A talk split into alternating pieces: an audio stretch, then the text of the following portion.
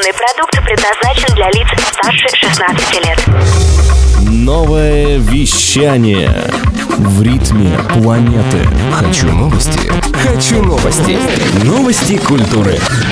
Всем привет! В студии Дарья Жукова с кратким обзором новостей шоу-бизнеса. Сайт You Discover Music обнародовал список 100 лучших барабанщиков всех времен и народов. Первое место в рейтинге занял Джон Бонем из Led Zeppelin. На втором месте Кит Мун британской группы The Who. На третьей строчке закрепился Нил Пирт из рок-группы Rush. А вот ударник группы The Beatles Ринго Стар оказался в списке на 12 месте. Отметим, что рокеры доминируют в списке 100 лучших барабанщиков всех времен и народов.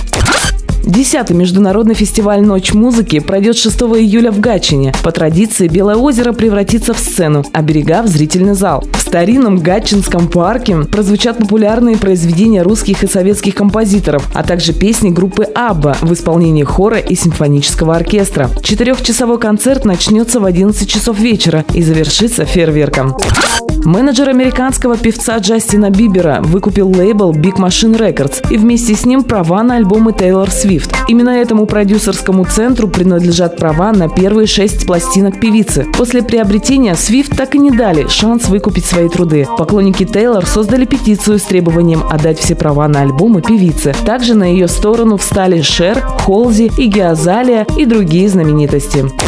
Британский рэпер Стомзи стал первым темнокожим сольным исполнителем на музыкальном фестивале Гластонбери. В честь этого события английский стрит-арт художник Бэнкси предоставил рэперу свою новую работу – бронежилет с британским флагом по центру. Впоследствии, правда, Стомзи пришлось извиниться в соцсетях, так как изначально он назвал себя в принципе первым темнокожим участником Гластонбери, но ему сразу же напомнили про лидера группы Сканк Анэнси.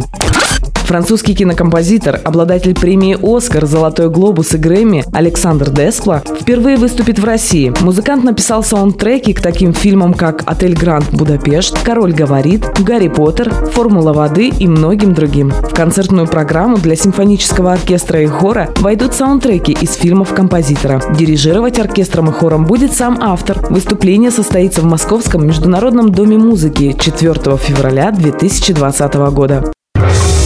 Новое вещание. Хочу новости. Новости культуры.